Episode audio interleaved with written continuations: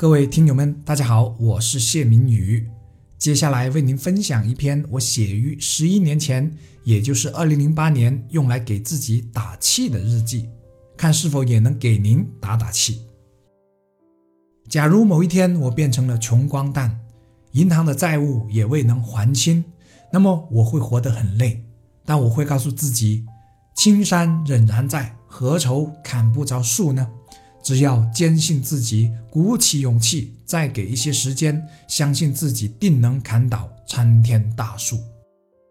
假如某一天我历经一次又一次的失败而始终不能成功，我会很受挫和失落，但我仍然会告诉自己，相对于成功者而言，我的失败次数远远不算多，我离成功可能只有一次失败。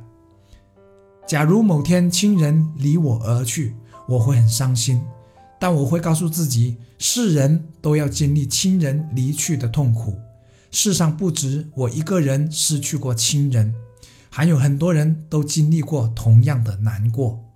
在当下善待他们，就已是为未来的自己减轻内疚的最好方式。假如某一天我的爱人离我而去，我会很心痛，但我会告诉自己。每个人的今生都不是因某个人而来的，也不会因为某个人的离去而无法生活。结束也代表着另一种全新的开始。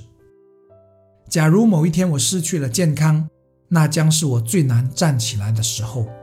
但我会告诉自己：生病心不病，抛开世俗，抛开鄙视，勇敢地活下去。只要心够坚定和开阔，一样可以开心的生活。假如某一天所有的朋友都远离了我，我将十分难过。但我会告诉自己，这是一个重新改过的机会。经过一番洗礼，我将拥有更健全的人格。假如，假如我还没有经历过这些，我又怎能为自己找到心灰意冷的理由呢？